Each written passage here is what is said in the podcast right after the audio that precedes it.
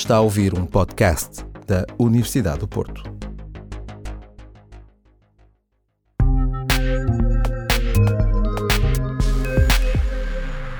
Olá, bem-vindos ao Library Talks, uma série de podcasts sobre a temporada de outono dos Friday Noon Seminars, que acontecem todas as sextas-feiras no Instituto de Investigação e Inovação em Saúde, I3S, Universidade do Porto. Semanalmente, vamos dar a conhecer cientistas e os seus trabalhos em áreas tão diversas como a biologia celular, imunidade, cancro, genómica ou nanotecnologia. Trocou Cambridge pela indústria. Os ritmos de investigação no laboratório académico são diferentes dos ritmos numa farmacêutica, mas a nível científico os desafios são os mesmos.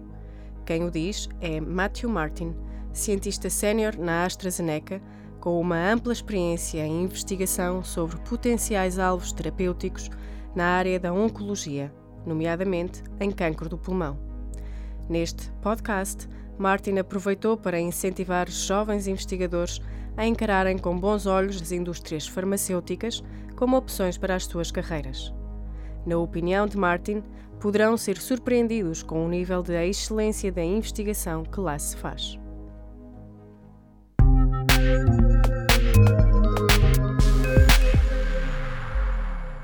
Este podcast foi gravado em inglês. So, Matthew, thank you for being here with us at Library Podcasts. You're currently a senior researcher at AstraZeneca.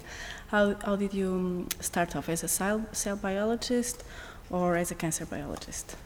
Um, really, I've always uh, been doing sort of basic cancer biology um, but yeah, really looking at the basic signaling Since of beginning. since my PhD. Yeah. Okay.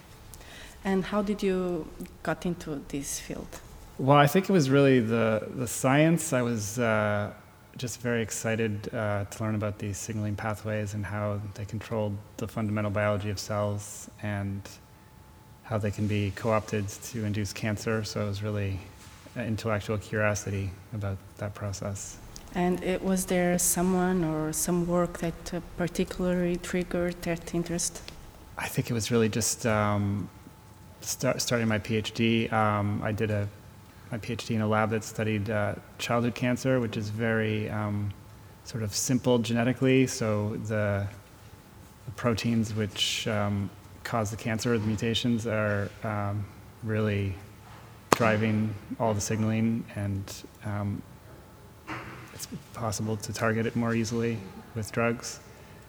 So from that point, I just yeah really dived into it and became very interested in the research. And how would you describe your research? What you do?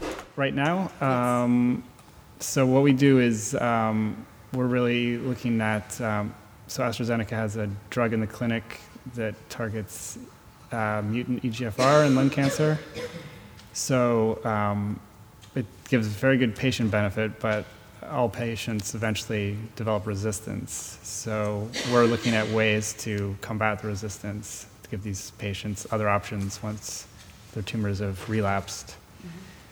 So we're really trying to test out, ultimately, find what is activated in the resistance and find uh, other targets where we can combine drugs to hopefully really eliminate tumors in these patients. So how can we explain this resistance?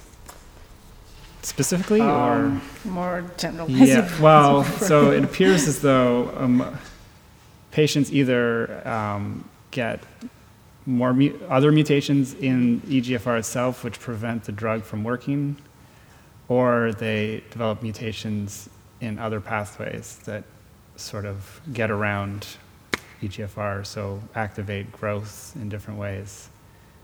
Um, EGFR is a, a, receptor tyrosine kinase, and other receptor tyrosine kinases can be activated in these patients. And then there's also some mechanisms we just don't have any idea about yet. So um, there's a lot to learn about this resistance.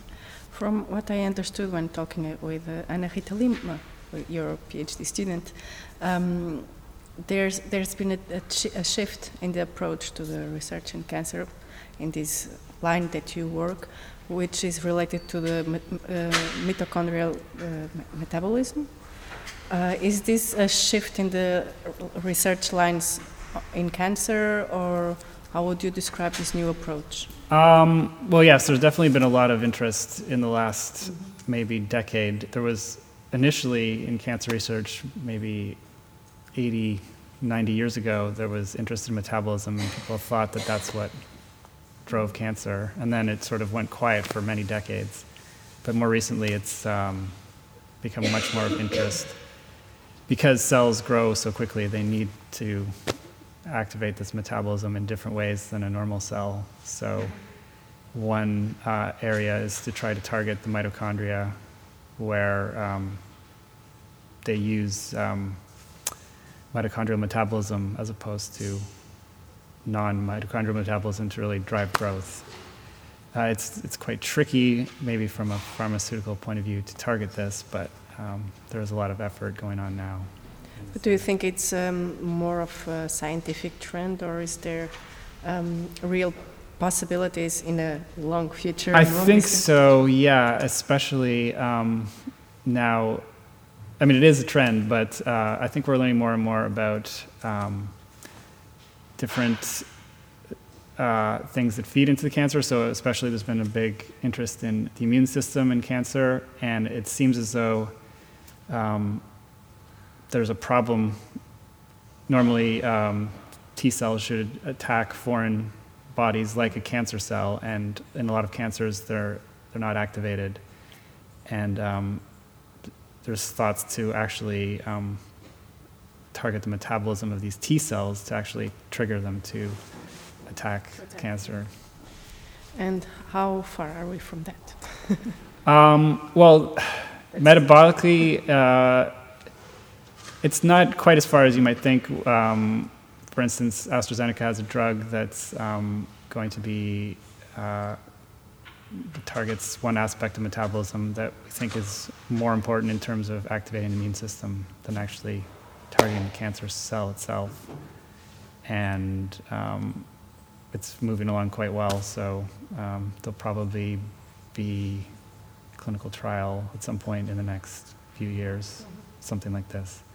And then other companies are developing um, more specific metabolic drugs. Um, there are certain leukemias, for instance, which have mutations in uh, a protein called IDH, and um, there's uh, at least one company that's doing clinical trials that target this protein. In your opinion and in technical terms, what do you think is missing to move the field forward? Uh, the field of research in cancer? I guess there's just, I mean, we are making very good progress, so it's a bit hard to answer. But um, I think we're getting so much information, either genetic or um, protein, uh, sort of people doing large scale experiments and sort of integrating all this information into really seeing what's the key thing in each tumor and each patient. Um, because there can be very wide heterogeneity among patients, and even within a patient's tumor, could be very heterogeneous. So I think these are the biggest challenges we face. So, from an outsider's perspective, one thing that seems that is um, lacking is a very uh, a more systematic uh, view uh, or analysis of uh, all the assays that have been done and what are their um, actual uh, meaning in terms of um, drug sensitivity in humans. Do you agree? I know this is not straightforward, but what do you think about this? It's related to what you said right. before about this large um, amount of information that we have, but there, there's still a, a big leap until it, we know exactly um, the clinical application of it. Right, right. Um, I mean, I think a lot of it is just um, more experimentation and better um, analysis. We're trying to use now artificial intelligence to try or start to use that to try and analyze all these massive amounts of data. Um, but really, I think it's going to be sort of slow progress where we test hypotheses in the clinic and hopefully get lots more information back and keep improving things. Okay. Now, uh, related to your um, research path, your work career, Sure. um, what motivated you into working in industry? Yeah, that wasn't necessarily my plan to start. So I was working in academia, and um, I think a lot of the research I was doing in academia was around drugs and drug resistance. So it was kind of an obvious place to move, but I, I didn't really know what it would be like before I worked there, obviously. And um, so one thing that was good was that uh, AstraZeneca had a postdoctoral program. So I, uh, and I got one of the positions, and I thought it would be a good way to try and see um, if I liked it. But then you could still, since it's just a postdoc, you could still go back to academia eventually if I didn't found I didn't like it. And I was surprised at just how much um, interesting basic research was going on at the company. I kind of expected people to just be endlessly testing drugs, um, kind of like robots, but uh, no, it's there's doing lots of interesting things, and you're encouraged to publish papers. So um, it's actually not too much different from the research I was doing in academia. So I quite enjoy it. Many students and postdocs struggle with this decision of working either in academia or in this industry. What characteristics do you think that make a person uh, well suited for one or another? Well, I'd say the main difference in industry is you're working a lot more as a team on projects. In academia, you kind of have your own set project, and the goal is to publish as many papers as you can, really. And um, I think in industry, you have to be a lot more flexible, and you're also working with different kinds of people. Um, so we're working with chemists and mathematical modelers, and things like that. So, um, yeah, I think But the rhythm is different, right? Uh, either working in a company or in, not Yeah. only in drugs or in uh, Sure, sure. biology, but it's different. Right? Oh yes, yes. We have a lot more meetings. Some days I have no time to do lab work. There's just eight hours of meetings that day. Um, But do you feel more the commercial pressure of it, or, or um, not that much because you work on a research group, which is quite uh, positive in a company? I guess there is pressure, but um, I guess the good thing is we're trying to find out the best answer, and even if it's saying that this is not a good idea, then that's actually um, research with negative data is actually a good thing because then we can um, apply our resources. but in academia, it's sort of a lot more difficult that way. So, would you advise a younger student to to consider working in industry in this particular field? If you're really interested in how drugs work and how the drug de- development process might work, then I would definitely recommend it. If you're really inspired by just basic biology and um, really understanding, uh, pushing limits of fundamental knowledge, then it might not be the best place. But You seem to have enjoyed science since the beginning of your of your career, but sh- sure you found some challenges along the way. oh yes, yes. What advice would you give to a young student um, about facing those challenges? Um, I think the main thing is just to be persistent. I mean, um, my PhD did not get off to a very good start at all. I was um, working on a doing an old technology called yeast 2 hybrid, and I was getting absolutely no results for my first year and a half. Um, I really had to start over again. But um, when you're at your lowest moment, then definitely things will get better because uh, there's always opportunity to do uh, new things. and how do you think we can reach out more to young scientists and bring them into science? I guess it's If you think that is a, a valid effort. oh yeah, um, really just trying to talk to them as much as possible and explain what we're doing because um, for a lot of people, uh, I th- think they don't really understand um, sort of the challenges of cancer research, but also how interesting it can be. So just trying to share as much as we can our research in, in a way that people understand. Okay.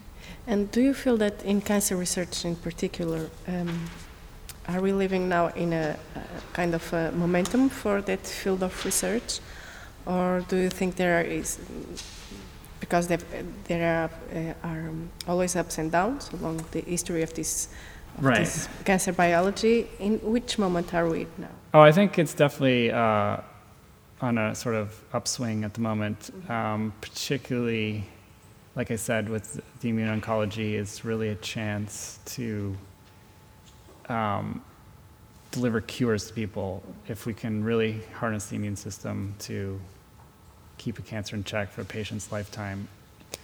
Uh, and, and, there have been examples of that in certain tumors. Um, melanoma, for example, can be cured by um, Im- immune therapy, but we don't have really a very good idea of which people that's going to be.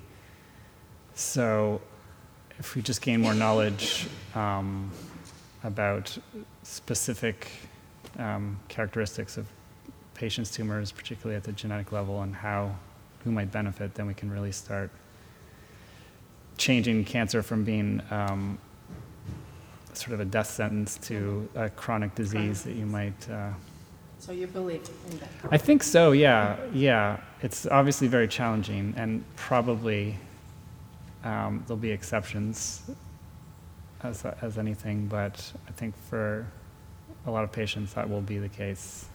A, a very common uh, thing that is said about cancer is that it is. Um, a natural consequence of our because we live longer now. Right. Do you think that is the case, or that would happen no matter how long we live? Um, well, eventually, yes. I mean, I think there's limits to the, the human body and how, how many mutations a cell can withstand. Um, but there is, I mean, there's many, many examples of young people getting cancer and. Um, so it's more a natural uh, phenomenon in the body uh, and independent from the, the, the aging process. Well, more or less. well, there's a lot of debate about that. How much is from the environment and how much is natural? I think um, I think both contribute, and um, think that's another thing is to understand ways we can prevent cancer. I mean, I heard an interesting uh, talk the other day that was saying that the best drug we could develop for lung cancer is for a drug that stops people from wanting to smoke mm-hmm. because uh, there's so much uh, direct correlation between smoking and lung cancer. But um, that doesn't seem to motivate enough people. What's so special about lung cancer for you in terms of research? Well, I mean, for starters, it's the, one of the most prevalent, um, and although it's um, probably about 80% of patients are, are, smokers, there are still a very large um, population of non-smokers who develop lung cancer. And actually, my very good friend, her, her mother recently died of of lung cancer, and she never smoked at all in her life. So it's, I think, there's actually a stigma attached to it, um, and I think that's a bit unfair. So it does motivate me to um, try to overcome this and the stigma. Yeah, and even if someone smokes, I don't think they necessarily deserve to have a horrible disease. So I think to provide um, options for them is very important. Is that what still motivates you to, on your daily routine, to, to go into the lab and do your work?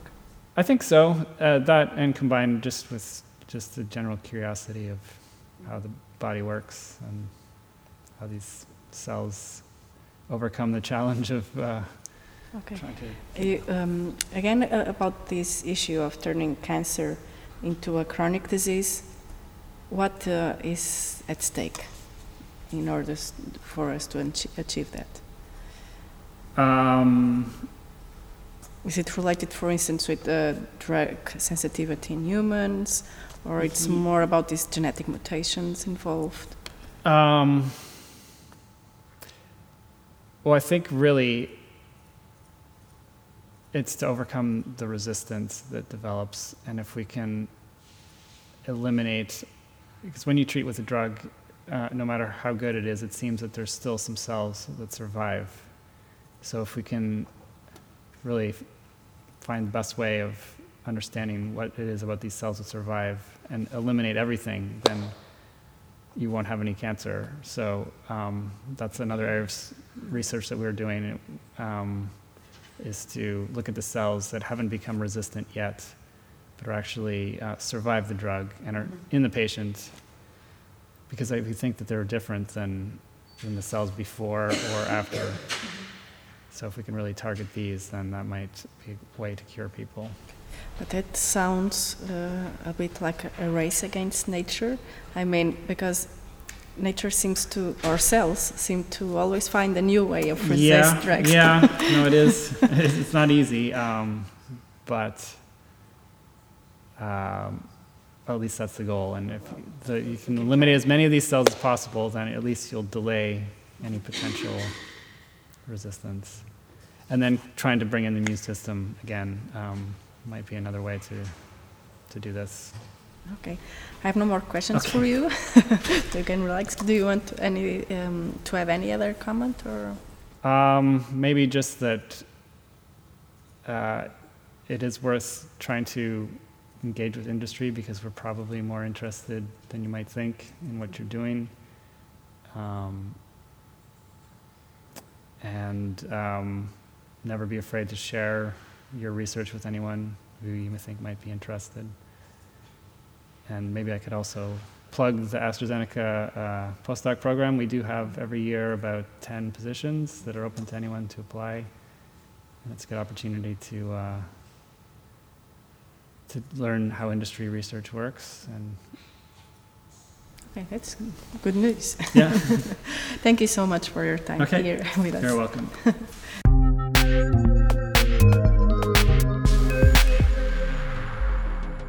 Para ouvir mais, subscreva os podcasts da Universidade do Porto em notícias.up.pt.